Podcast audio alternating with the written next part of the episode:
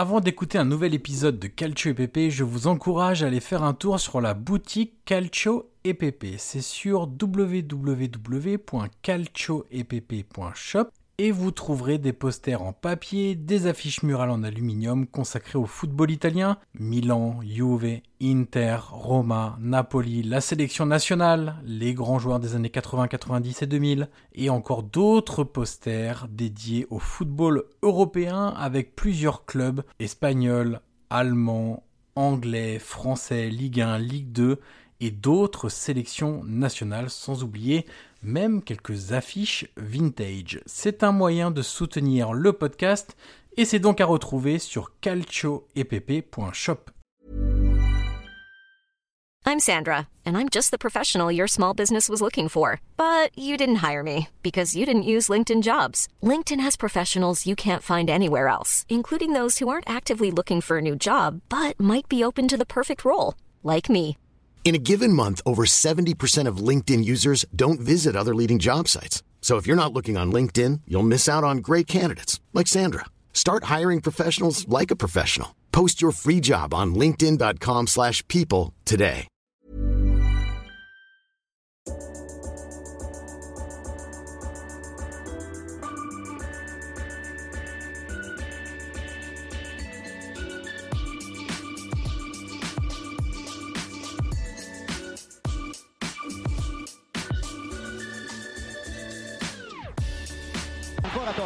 Lo aspetta Materazzi, Totti si porta quasi in zona tiro, Totti si è liberato, pallonetto, Francesco! Totti! Un gol pazzesco, pazzesco per il 2-0. Cacà in percussione, cerca l'ingresso in area ancora, Cacà, davanti al portiere, Cacà, rete, rete, rete, rete, Cacà! Pallone che arriva, Trezeguet! Totti! Trezeguet! Pirlo, ancora Pirlo di tecco, tiro, gol!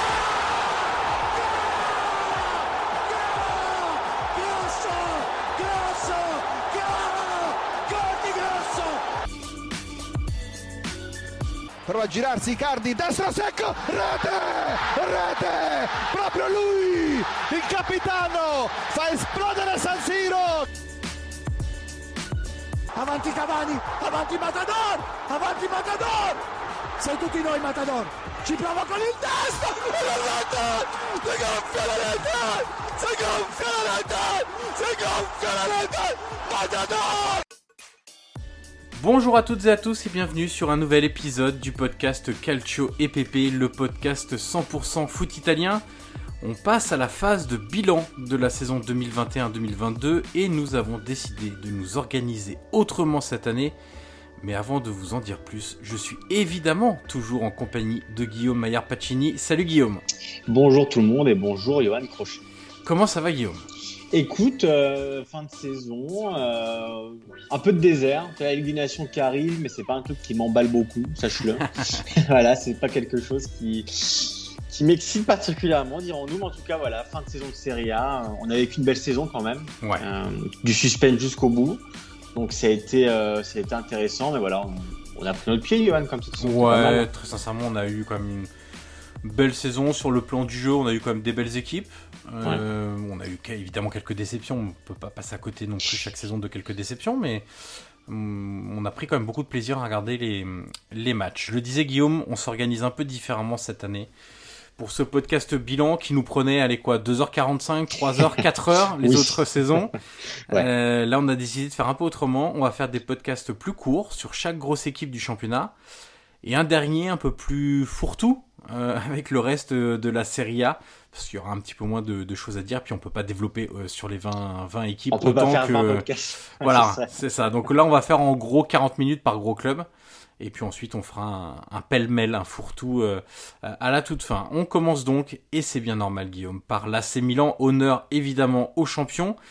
Alors, on va découper cet épisode en plusieurs parties. On va hum, revenir un peu sur euh, notre évaluation globale de la saison par rapport aux attentes, par rapport au contenu, par rapport un petit peu à, tout ça, aux résultats évidemment.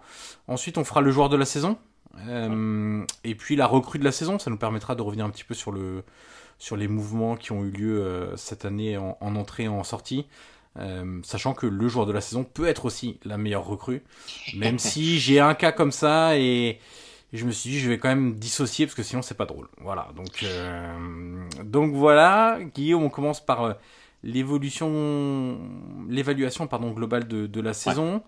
Alors, si on se replonge au mois de juillet dernier, l'objectif sportif, qui était aussi un objectif financier pour la Milan, c'était clair, être dans les quatre premiers. Exactement, et tu sais, y avait en Italie, c'est vrai que la parole, on va dire, Scudetto est un peu bannie pour les, pour les superstitieux. Et en tout cas, à l'époque, que ce soit euh, Paolo Maldini, directeur technique, Ricky Massa, directeur sportif, ou, Stefano Pioli, entraîneur, avait ce, credo de dire on veut améliorer notre place de la saison dernière, donc qui était la deuxième derrière l'Inter. Euh, mais il n'y avait jamais, tu sais, le on veut gagner le titre, voilà, parce qu'évidemment, il fallait rester prudent, euh, parce que le mercato, euh, voilà, il avait été mouvementé dans, le sens des départs, avec Donnarumma, Chalanoglu, dans le sens des arrivées. En tout cas, voilà, c'était vraiment, tu l'as dit, c'était le top 4, se confirmant avec des champions. c'est ce qu'avait dit Maldini, parce qu'il disait que c'était important chaque saison de, voilà, de commencer à entamer un nouveau cycle, euh, comme l'a fait un peu l'Inter depuis le retour ancien avec Spalletti. Donc pour eux, voilà, vraiment à Milan, c'était objectif top 4 avec voilà possibilité euh, d'améliorer la deuxième place sans le dire. On visait probablement la première, la première, pardon. en tout cas, l'objectif annoncé vraiment le, le, le target vraiment de cette saison, c'était le top 4. Alors quelques majeurs cette saison, tu as commencé à en parler. Un changement de gardien déjà, et c'est pas rien. Le départ de Chalanoglu, et c'est pas rien non plus. Et puis l'arrivée de Giroud dans l'autre sens, on va y revenir un petit peu euh, tout à l'heure. Finalement, le, la saison de Milan, elle est clairement sur la lancée euh, de ce que fait Milan depuis la fin du lockdown en, Italie, donc du premier confinement dû au Covid. C'était en, je le rappelle, c'est loin maintenant. C'était en mars 2020 avec euh, la Serie A qui avait repris fin mai 2020. 20 toujours. Le, on a fait le, petit calcul euh, depuis euh, mai 2020, la reprise après le, confinement. 195 points pris en 88 journées, c'est-à-dire qu'à cheval sur 3 saisons, Milan tourne à 2 points par match. Exactement. Figure-toi, je me suis noté la même statistique. Donc en fait, c'est compliqué de. On, ne peut pas parler aujourd'hui, d'une saison épisodique ou sur le papier, évidemment, que, que, la Milan ne partait pas favori. Là-dessus, je pense qu'on était tous d'accord. Tu te rappelles aussi les grilles de départ, hein, au tout début, le, classique en Italie, où Milan était parfois même pas dans le top 4. Hein. donc, on ne s'attendait vraiment pas à un Milan, un Milan euh, champion d'Italie. Mais en tout cas, voilà, on peut plus parler d'une surprise ou euh, de chance. C'est 2,21 points par match depuis, euh, depuis le premier confinement. Donc, c'est vraiment une équipe qui s'est installée et, de ce que dit Pioli, euh, c'est qu'avant le, lockdown, il y a eu cette défaite face au Genoa, tu sais, dans, le huis clos, ça venait d'être décrété, donc c'était un peu bizarre. Et pendant ce, confinement-là, il y a quelque chose qui s'est passé vraiment dans le groupe où, euh, même les acteurs principaux le disent. Honnêtement, on ne sait même pas si sans tout ça, si Milan aujourd'hui on serait là. Il s'est passé quelque chose dans les têtes, même en termes d'unité dans l'équipe. Il y a eu cette fameuse défaite aussi contre l'Atalanta euh, en, décembre, avant que, que Zlatan n'arrive en, janvier 2020. Donc, il y a eu plusieurs acheminements vers, ce Milan de Pioli. Mais voilà, ce Milan, justement, de Pioli, euh, naît vraiment au premier confinement. Et, en deux saisons et demie, tu as une équipe quand même qui, euh, qui, a une moyenne de points assez dingue. Et surtout, qui est très dur à déloger des quatre premières places. Cette saison, Milan est resté premier pendant un peu moins de, enfin, pendant environ 20 journées mais tu l'as rarement vue quand même. Elle, déjà, elle a battu quasiment tous les gros. Et elle, est rarement redescendue euh, à la 5 6 place. Elle a, eu, elle a quand même une constance euh, et une régularité euh, au fil des saisons qui est assez impressionnante. Et cette saison, ça aboutit sur, sur un titre de champion qui est un titre surprise, mais qui est aussi, je pense, un titre mérité.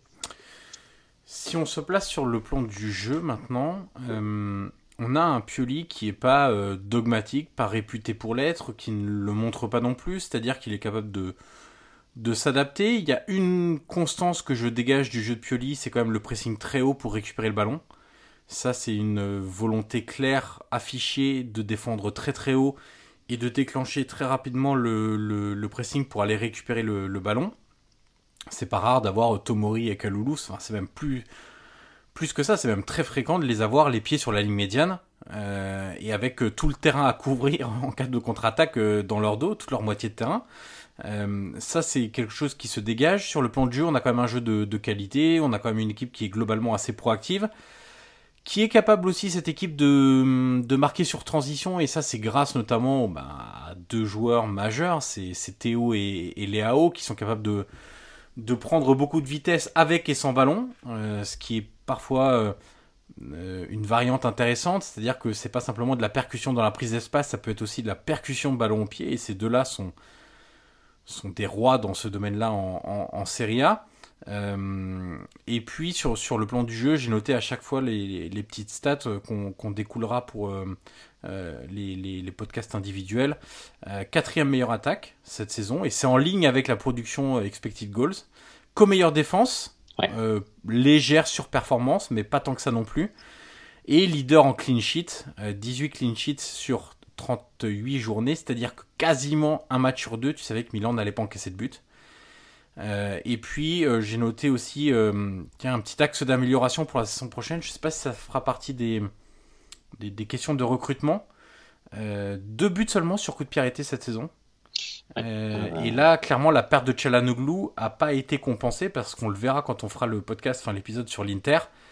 Euh, Chalanoglu à l'Inter a une très grande importance sur corner et sur coup franc. donc voilà un petit peu sur sur le jeu, euh, toi qui t'as plu évidemment. Alors, je le dis tout de suite, euh, je pense qu'il est surévalué notamment par quelqu'un comme Saki, euh, qui dans ses idiots en, en, fait toujours des caisses, mais on sait son attachement à Milan et je pense qu'il a un peu de mal à, à, Tu vois, quand il dit que Milan est le meilleur jeu d'Italie, un des meilleurs d'Europe, je suis pas persuadé de ça. Après, ouais. c'est une question de, de, de, vision aussi. Hein. Enfin, voilà. Et de goût. Voilà, ouais, et de sûr. goût aussi. Mais, mais je pense qu'il a un peu de mal à se détacher de, de son côté Milan. Mais c'est quand même un jeu de qualité. Écoute, pour revenir sur ton dernier point, les coups de pied arrêtés, évidemment qu'il y a beaucoup de progrès à faire. Et, et tu sais, euh, quelque chose d'assez symbolique, c'est que les, les, tireurs de coups de pied arrêtés, que ce soit à coup franc ou corner, sont jamais les mêmes à Milan. Il y a toujours une. C'est soit Tonali, ça peut être Théo Hernandez. Alors, Théo Hernandez est, est, mine de rien un, bon joueur de tête. Euh, et en fait, voilà, il y a, y a un vrai problème. Euh, tu as bien fait de le souligner sur, euh, sur cet axe-là. Et, et, au niveau du jeu, pour, pour te rejoindre, je suis assez d'accord.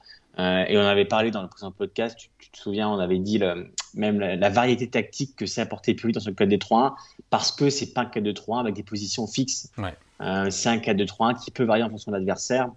On l'avait vu à Naples, on l'a vu dans d'autres matchs où, où Calabria, ou Théo passait dans l'axe aussi.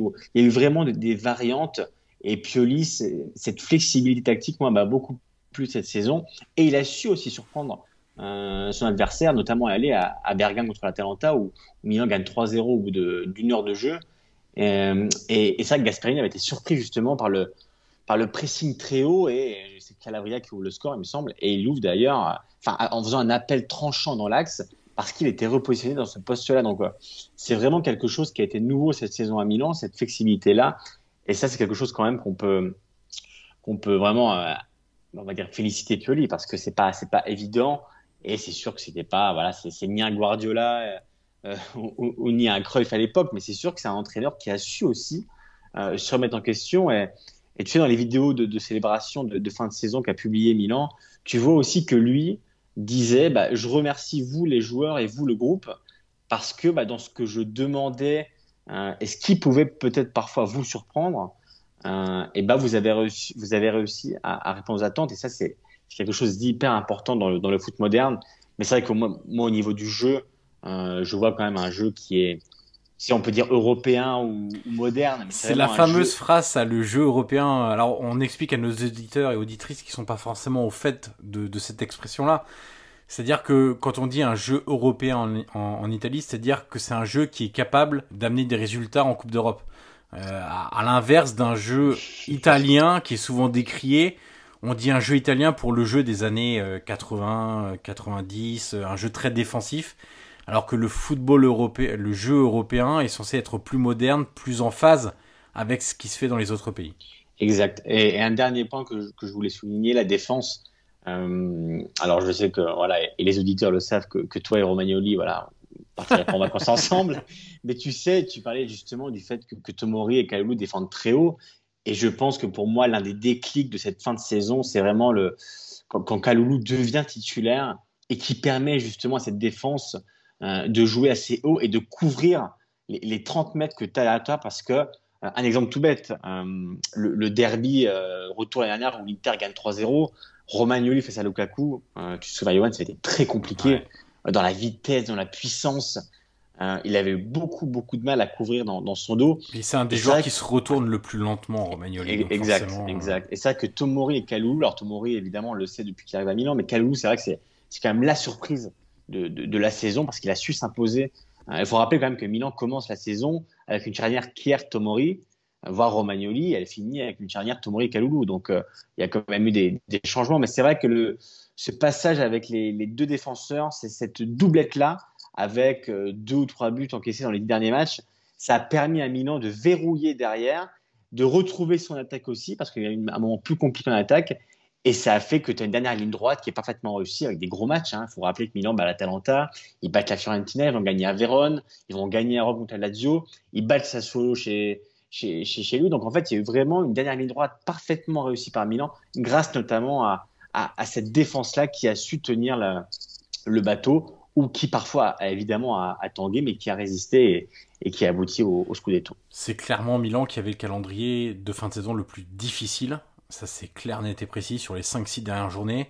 C'est pour ça que euh, dans, dans, cette fameuse course au titre, beaucoup voyaient l'Inter, ouais, ou en tout cas beaucoup, voire même le Napoli, parce que moi, j'avais regardé aussi le calendrier du Napoli, je trouvais sincèrement qu'il était très bon ce calendrier. Euh, et on en parlera. Et sur le, sur le papier, en tout cas, il n'y avait pas. Quand, on, quand tu regardais comme ça, quand il restait 5 ou 6 matchs, est-ce que tu aurais pu imaginer que, que, Bologne, par exemple, batte l'Inter en, en, match en retard Est-ce que tu aurais pu imaginer que, que Empoli renversait Naples en, en, 10 minutes? Donc, en fait, cette saison, quand même, elle nous a appris à à pas faire les fameuses tabelles, tu sais, à regarder avant et dire bon bah là, euh, l'Inter un match facile, là Milan un match difficile. En fait, cette saison, vraiment, elle a été surprenante à, à plein de niveaux parce que, euh, souviens-toi, par exemple, de l'Inter qui bat difficilement Venise avec un but euh, dans, le temps additionnel. Il y a vraiment eu beaucoup de, surprises sur ce point-là. Et c'est vrai que personne n'aurait imaginé Milan euh, faire un sans faute dans les, dans les cinq derniers matchs parce que le, sur le papier, en tout cas, c'était très compliqué.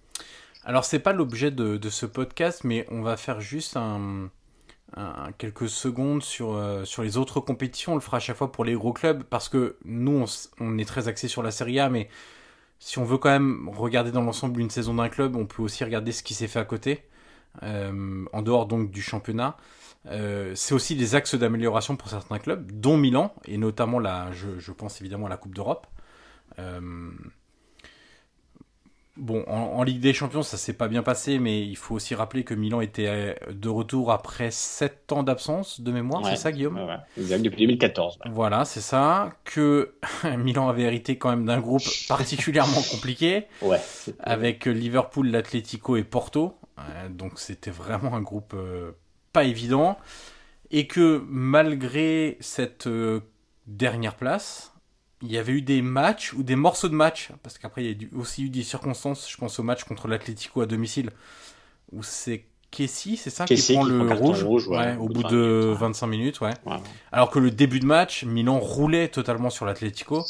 Donc il y a, dans cette fameuse idée du jeu européen, euh, il y a eu des passages à Liverpool, il y a eu des moments contre l'Atlético à l'aller au retour, euh, qui te font dire quand même que Bon, si l'année prochaine tu réussis à avoir un tirage un peu plus clément, euh, peut-être viser les huitièmes, et si c'est pas les huitièmes, au moins être, euh, euh, être pas trop mal, enfin mieux en termes de, de, points quand même que ce qui a été. En plus, ils sont au chapeau 1, hein, son chapeau numéro 1. Exactement. Ça va, ça va, changer des choses. mais voilà, tu as, as, bien résumé la, la, campagne de Milan. Il y a eu aussi comme des faits d'arbitrage, mais c'est vrai que globalement, quand tu quand hérites d'un groupe comme ça, après 7 ans d'absence, tu peux t'attendre. Euh, alors, je dis pas finir dernier, mais en tout cas, voilà, c'est un peu, tu sais, comme sur l'autoroute, tu as un péage, et c'est vrai que là, c'était un peu un péage un peu, un peu rude. Et, voilà, il n'y a pas eu de, scandale sur le fait que Milan termine dernier, mais voilà, ça fait partie aussi de l'apprentissage d'une équipe qui est la plus jeune à gagner le titre depuis plus de 20 ans.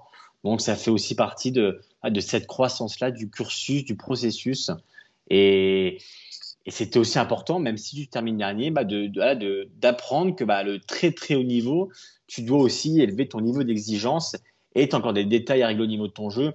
Et, dans les interviews aussi d'après Scudetto, Maldini a tout de suite fixé la barre assez haute en disant bah, il faut au moins trois recrues majeures bah, pour élever le niveau parce que lui le sait, en a gagné cinq.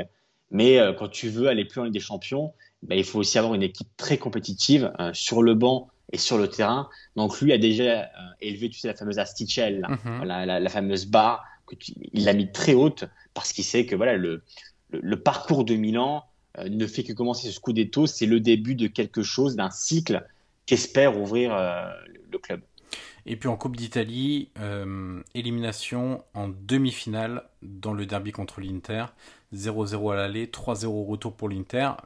L'écart était bien plus large que ce qui avait été montré sur le terrain, euh, souviens-toi, euh, où euh, Milan avait pas du tout été efficace, notamment. donc il y a évidemment des axes d'amélioration, mais je, regardais sur l'intégralité du championnat, Milan a été ou premier ou deuxième. Il n'y a pas eu d'autres places. Donc on est quand même sur... C'est pour ça que tu vois, parfois je disais mais sur les réseaux sociaux, évidemment que c'est une surprise là-dessus, il n'y a, pas, a pas grand doute, mais c'est plus, c'est comme une équipe qui est constante depuis deux ans et demi. C'est compliqué de dire que c'est quelque chose d'épisodique. C'est vraiment une, équipe qui a 2,20 points euh, par match depuis, euh, depuis le premier confinement. C'est quelque chose, c'est une performance assez dingue euh, à ce niveau-là de, se maintenir. Et surtout, c'est une équipe qui est vraiment très jeune.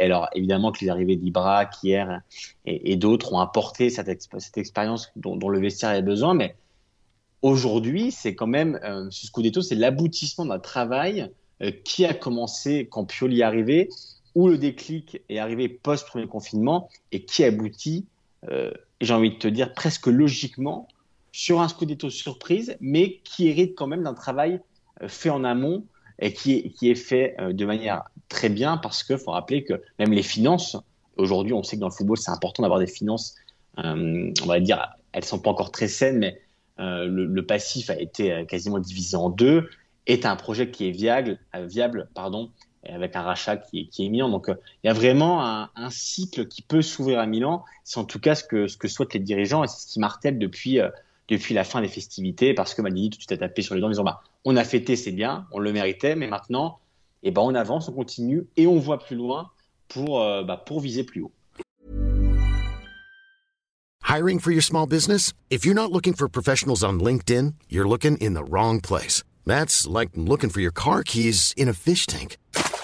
LinkedIn helps you hire professionals you can't find anywhere else, even those who aren't actively searching for a new job but might be open to the perfect role. In a given month, over 70% of LinkedIn users don't even visit other leading job sites. So start looking in the right place. With LinkedIn, you can hire professionals like a professional. Post your free job on linkedin.com slash people today. Et puis, euh, quand on juge la fin de saison de Milan, n'oublions pas, et tu viens de le préciser, que les performances sur le terrain ont eu lieu à un moment où il y avait beaucoup de rumeurs de reprise du club. Et on sait que c'est des phases qui sont pas toujours faciles à gérer, à la fois pour les joueurs, mais aussi pour le management, pour l'entraîneur, etc. Parce que qui dit changement de propriétaire, dit incertitude liée à, à l'avenir personnel de chacun. Bien sûr. Euh, à la fois même de Pioli. Même s'il y a des contrats qui existent, bah, un nouveau propriétaire peut très bien décider que l'entraîneur euh, doit être changé, que des joueurs peuvent être vendus, que d'autres même pour les salariés, hein. pour les salariés, aussi, et évidemment pour euh, Paolo Maldini, pour pour Massara, pour pour un peu tout le monde. Donc ça, ça a rajouté une difficulté, je trouve, euh, clair au moment d'aborder le sprint final. J'avais d'ailleurs un peu peur, enfin peur entre guillemets, euh, que ça joue un petit peu euh, dans, les, têtes. ouais, exactement, tu vois, au moment d'aborder le sprint final. Donc, donc, donc voilà. D'ailleurs, Maldini, Maldini l'a dit, tu sais, la fameuse interview de la Gazzetta après le, titre, hein, où il, voilà, il félicite tout le monde, mais il s'est enlevé, comme on dit en Italie, quelques cailloux de la chaussure en disant que bah voilà, elle n'a toujours pas été prolongée, que qu'il fallait aller vite euh, dans la du club parce qu'il y a un projet à, mener à bien. Et euh, mais de ce qui est ressorti de cette fin de saison aussi, c'est que malgré toutes les rumeurs, le, vestiaire et vraiment tout le club a réussi à se mettre dans une, espèce de bulle pour vraiment faire barrage à, voilà, parce que tu sais, en Italie, hein, vous le savez tous, c'est c'est l'une des journaux, c'est des, des rumeurs quotidiennes, et, c'est vrai que ce, vestiaire a su euh, faire abstraction de tout ça, notamment aussi grâce à Zlatan, hein, qui a su, on l'a vu dans le vestiaire, apporter euh, son, son, expérience des, grands moments. Mais, euh, mais oui, c'est sûr que ça a été une forte dans ce sprint final qui était loin d'être simple. Guillaume, on va passer à notre joueur de la saison du côté de, de l'AC Milan. Qui est ton joueur de la saison? Écoute, euh, moi je, je, pense savoir quel est le tien. donc, donc j'ai pas pris le même que toi pour, pour varier un peu. Euh, j'ai pris Rafael Leao. Euh, et parce qu'après il y aura aussi la recrue de la saison, hein, donc c'est pour ça aussi que j'ai changé. Bah oui, forcément. Je pense que tu as compris mes deux. Euh, Exactement. En tout cas, voilà. Mais Léao, en tout cas, voilà, cette saison, il a, il a passé évidemment un step supplémentaire. Pioli l'avait dit tout de suite en, en début de saison qu'il avait vu deux joueurs vraiment transformés au niveau de, de, la tête, au niveau du mental. C'était euh, c'était Léao, c'était Tonali. D'ailleurs, les deux ont fait, fait, une grosse saison. Tonali, d'ailleurs, aurait pu être le meilleur joueur de la saison. Mais c'est vrai que Léao, euh, dans, cette dernière ligne droite, euh, en plus d'être très performant sur le terrain, euh, dans, son, dans son coup de rein, dans son dribble, dans son accélération, et j'ai l'impression que parfois on, on, on, oublie à quel point ce joueur est talentueux, parce que cette saison, il lui manquait vraiment ce, tu sais, cette régularité et cette concentration sur les matchs. Zlatan, d'ailleurs, encore une fois, c'est toujours intéressant les vidéos de fin de saison parce que tu vois quand même certains, petits détails que, que, que, tu vois pas au quotidien. Et dans le bus, euh, Zlatan lui dit, euh, je me souviens quand, je suis arrivé, euh, bah, tu avais un talent, mais tu n'étais pas encore. Euh, et c'est vrai que Zlatan lui a probablement apporté cette exigence au quotidien, le fait d'être toujours focus. Et, et Léao, dans son incroyable fin de saison, eh ben, il a marqué évidemment le but face. Euh, il, il, donne les deux buts pardon, à, à Tonali contre, contre les Las Véron. Euh, il, a, il, marque contre la Fiorentina. Il donne trois passes décisives euh, à Sassuolo, euh, même quatre si on comptait le but d'Ibra qui, qui, était annulé. Donc, il a vraiment été décisif au-delà de, du rendement de l'équipe qui était très haut de, de, certains joueurs. Léao, je l'ai vraiment trouvé. voilà, il a été décisif au moment où il le fallait. Et c'est quelque chose qui lui a manqué dans sa jeune carrière. Et cette saison, vraiment, pour moi, marque un départ d'un joueur qui peut vraiment aller très haut. Et, je finirai et je conclurai en, disant ce que disait la Gazzetta, qu'il était à un moment une espèce de mélange entre, entre Mbappé et Balotelli. Il avait deux choix, euh, soit se reposer sur, sur, son talent, comme l'a fait Balotelli, ou soit se, s'orienter vers le ballon d'or, comme le fait Mbappé. Alors Léo est encore loin du ballon d'or, mais en tout cas, voilà, il a choisi sa route. Celle de Mbappé, c'est un vrai talent. Et cette saison, vraiment, il a éclos. Je suis bien d'accord que euh, Rafa Leao a été un des joueurs les plus importants de, de, Milan cette saison. Il était dans la discussion de mon côté aussi. Mais tu l'as deviné, j'ai choisi Mike Maignan. euh, voilà, je, je, trouve que, en fait, au-delà même de ses, de ses performances, je trouve qu'il y a un contexte autour de son arrivée euh, qui rend ses performances encore plus fortes en fait. Ce contexte, c'est évidemment le départ de Donnarumma, qu'il devait remplacer au pied levé. Euh, on sait évidemment toute la signification qu'avait Donnarumma au Milan. On, on, le sait bien. Il avait une forte pression, c'est clair. Il était, mine de rien, le gardien champion de France en titre. Donc il était aussi attendu quelque part, même s'il y avait le côté découverte. Pour d'autres personnes qui suivaient un peu plus, il était attendu. Et je trouve qu'il a euh, fait une saison absolument magnifique. Euh, je, 18 clean sheets, je l'ai dit euh, tout à l'heure.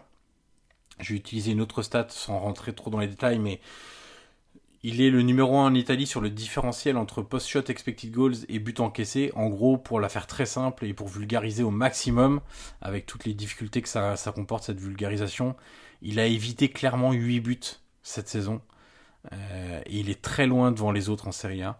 Il y a à la fois le côté euh, performance de gardien pur sur sa ligne, euh, parce qu'il y a des arrêts miraculeux. Tu te souviens sans doute de la tête de Cabral contre la Fiorentina dans un match ultra important de, de, de fin de saison, mais il est aussi très important dans le jeu au pied.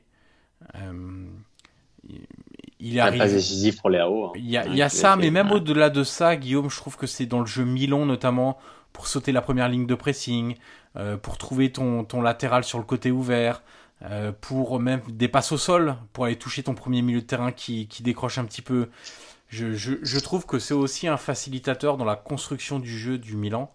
Et c'est sans doute le meilleur gardien d'Italie sur le jeu au pied. Je, je vois pas trop de, de concurrents à ce niveau-là. Et, et, d'avoir un profil de gardien aussi complet, aussi décisif, alors qu'il arrivait pour la première fois dans ce championnat avec tout ce que ça comporte quand on doit changer de championnat, de, pays, de langue, s'acclimater à un nouveau vestiaire, etc., qui n'avait pas eu beaucoup d'expérience non plus du très très haut niveau. Je trouve que ce qu'il a fait est assez dingue et je vais te laisser en parler puisque j'ai cru comprendre que c'était ta recrue de la saison.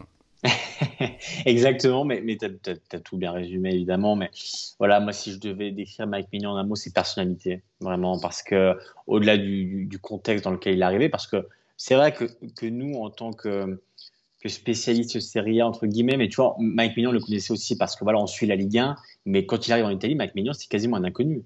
Hein, il est champion avec Lille, mais, mais à part vraiment les, fins connaisseurs, euh, peu, peu de personnes et peu de tifosi connaissaient Mike Mignon. Euh, mais voilà, en, lisant l'interview de, son Rotonali en, en, fin de saison, il a eu cette phrase hein, géniale où il dit mais moi quand j'arrivais à l'entraînement par exemple une heure et demie avant hein, le début, bah Mike Mignon était déjà là. Il dit c'est un acharné de boulot, il veut toujours travailler, il veut toujours apprendre. Et cette collaboration avec Nelson Dida qui marche très bien, hein, les deux euh, ont parfaitement matché tout de suite et, et c'est important cette relation euh, gardien et coach gardien parce que des fois on sait que ça colle pas, ça peut poser problème, mais les deux ont tout de suite tout de suite euh, une relation euh, très fusionnelle. Mais c'est vrai que voilà, c'est un gardien qui, qui, a fait une saison monstrueuse, décisif tout de suite.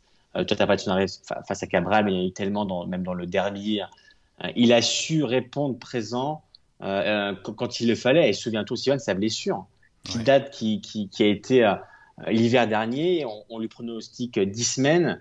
Il revient au bout de six semaines. Alors, l'après a été un peu compliqué, évidemment, parce qu'il fallait qu'il se remette en, jambes.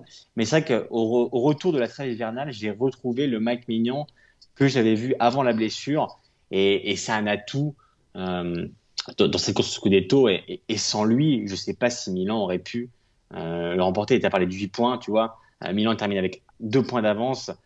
Si tu retires 8 points, tu vois, tu vois, se retrouve Milan. Donc, c'est vraiment un joueur qui était capital, décisif et qui a su s'adapter à un contexte pas facile à un moment de son arrivée. Et c'est vraiment, euh, ouais, ça laisse même sans mots tellement il a été, été impressionnant.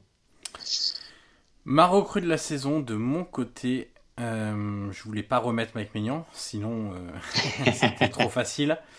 Euh, j'ai choisi Olivier Giroud. Alors pourquoi Olivier Giroud? Déjà, si on se place d'un point de vue purement économique, il n'a pas coûté grand-chose. Euh, son salaire n'est pas énorme. Il a amené de l'expérience dont Milan avait besoin à ce moment-là.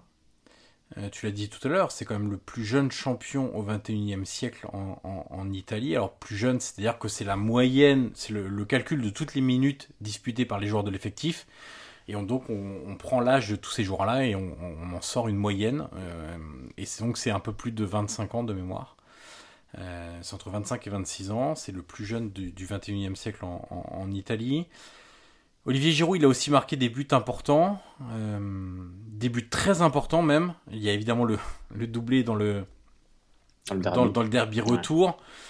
Moi, j'ai aussi le, en tête le seul but du match à Naples, euh, qui a été très important. Le but égalisateur à Rome contre la Lazio, tu en as parlé tout à l'heure quand on a fait le calendrier. Souviens-toi, le match très difficile à l'Olympico contre la Lazio la première mi-temps avait été très compliqué. Et au retour des vestiaires, c'est Giroud qui marque avant que ce soit Tonali de mémoire dans, le, dans les dernières minutes qui, qui, qui donne la victoire à Milan. Il y a le doublé évidemment, mais pareil, le doublé à Sassuolo, c'est le match du titre, c'est un symbole aussi de. Donc il a, il a marqué des, des, buts, il a marqué des buts importants, il n'a pas joué tous les matchs, il a été un peu blessé, c'est pas un serial buteur, il n'est pas à 30 buts dans la saison. Néanmoins, il a fait preuve de, de leadership, je trouve. C'est quelqu'un qui est évidemment euh, euh, adoré par les joueurs, que Pioli adore. Il a un état d'esprit très positif. Il s'est très bien intégré au club. On en a déjà parlé mille fois, Guillaume. Euh, mais c'est vrai que euh, si on prend la dimension économique, la dimension sportive, la dimension émotionnelle, la dimension caractérielle, Bon, ça fait quand même beaucoup de, de, bons points en faveur de Giroud. Bah, la saison dernière, tu sais, à la place de Giroud, Milan Mandzukic, euh, qui a pas, qui, qui, a pas beaucoup joué, qui a même quasiment pas joué, qui a pas marqué. Et, et la différence se fait là parce que les, les 11 buts que t'apporte Giroud à chaque fois décisifs euh, ont tout changé. Je crois qu'il a marqué aussi contre la Roma, donc il a marqué dans tous les gros matchs. Ouais. Et pour moi, vraiment, alors évidemment qu'on peut parler de ces derniers matchs hein, où, la saison aurait pu basculer d'un côté de Milan ou de l'autre, mais pour moi la saison de Milan bascule vraiment dans le derby retour où pendant 60-70 euh, minutes le match va être assez compliqué pour Milan. Euh, L'Inter dominait globalement le match et c'est vrai que euh, Giroud marque un doublé à un premier but sur une frappe ratée de Brahim Diaz, le deuxième où il s'était fait parfaitement de, de Devray sur un super mouvement de, de vrai numéro 9. Et pour moi, vraiment, la, la, saison bascule là et elle bascule grâce à Giroud et c'est vrai que cette expérience, ce leadership, son palmarès aussi, parce que c'est un joueur qui a beaucoup gagné, donc il a su aussi apporter euh, euh bah, ce qu'il fallait dans le vestiaire, mais ça c'est ce que pouvait faire aussi Ibra, mais qui était plus sur le terrain. Donc Giroud a pris le flambeau de, de Zlatan sur le terrain et il a su être décisif quand il le fallait. Donc, euh, donc voilà, Giroud fait partie évidemment des, grands bonhommes de, de ce Milan 2021-2022. Euh, et, et, voilà, c'est aussi son scudetto à lui. Quand il est arrivé, il a dit qu'il voulait le gagner. Ça semblait assez utopique à l'époque il l'a réussi et c'est c'est évidemment un, un, attaquant qui est évidemment très apprécié, tu l'as dit, qui parle un italien quand même qui est pas si mal que ça, Johan, finalement, hein, parce qu'au ah, bout de, oui. de, de, de, quasiment un an, euh, honnêtement, c'est chapeau. Donc euh, voilà, c'est quelqu'un qui, est, qui fait l'unanimité vraiment à Milan et, et qui sera évidemment important la saison prochaine avec, avec l'arrivée d'Origi qui n'est pas encore officiel mais, mais qui ne serait tardé. Donc Giroud sera encore un pilier la saison prochaine de, de, de ce Milan-là euh, qui sera champion en titre. Pour finir, Guillaume, quelle note tu donnes à la saison de l'AC Milan? Écoute, euh, le fameux Pagellone est de, de Finesta John et moi je donne un 9 sur 10. Un 9 sur 10 parce que Milan n'était pas forcément programmé pour le titre, euh, mais il y est parvenu. Euh, c'est une surprise, voilà, évidemment, c'est une surprise parce que personne n'aurait misé sur Milan, Johan, on pas se mentir. On n'aurait pas imaginé que Milan gagne le titre. Mais en tout cas, voilà, au vu de la saison et au vu de, de ce Scudetto. Et tu sais qu'à Milan, il y, a quand même quelques voix, même au sein du club, qui disent que c'est quasiment peut-être le plus l'un des plus beaux, en tout cas, de, de l'histoire de, ce club, quand même, qui a un passé quand même qui est assez important.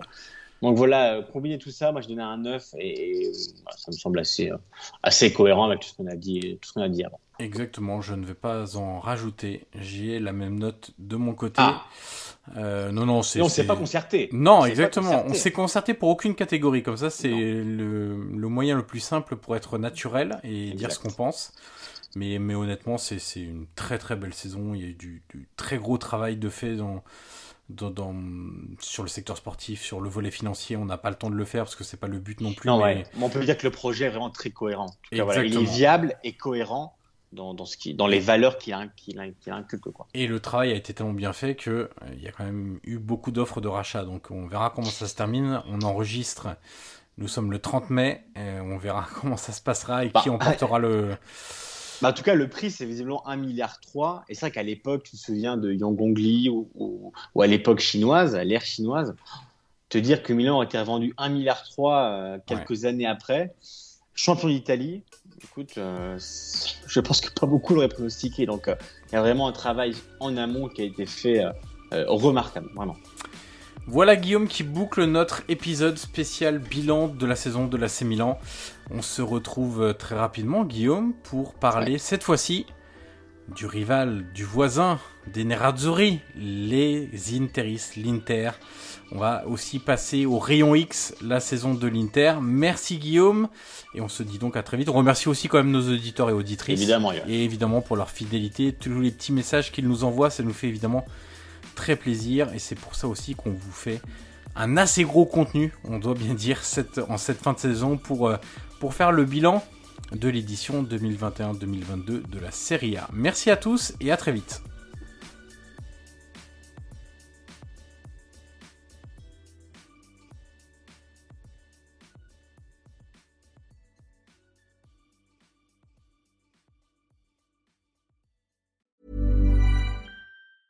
Mom deserves the best, and there's no better place to shop for Mother's Day than Whole Foods Market. They're your destination for unbeatable savings, from premium gifts to show-stopping flowers and irresistible desserts. Start by saving 33% with Prime on all body care and candles. Then get a 15-stem bunch of tulips for just $9.99 each with Prime. Round out Mom's menu with festive rosé, irresistible berry chantilly cake, and more special treats. Come celebrate Mother's Day at Whole Foods Market.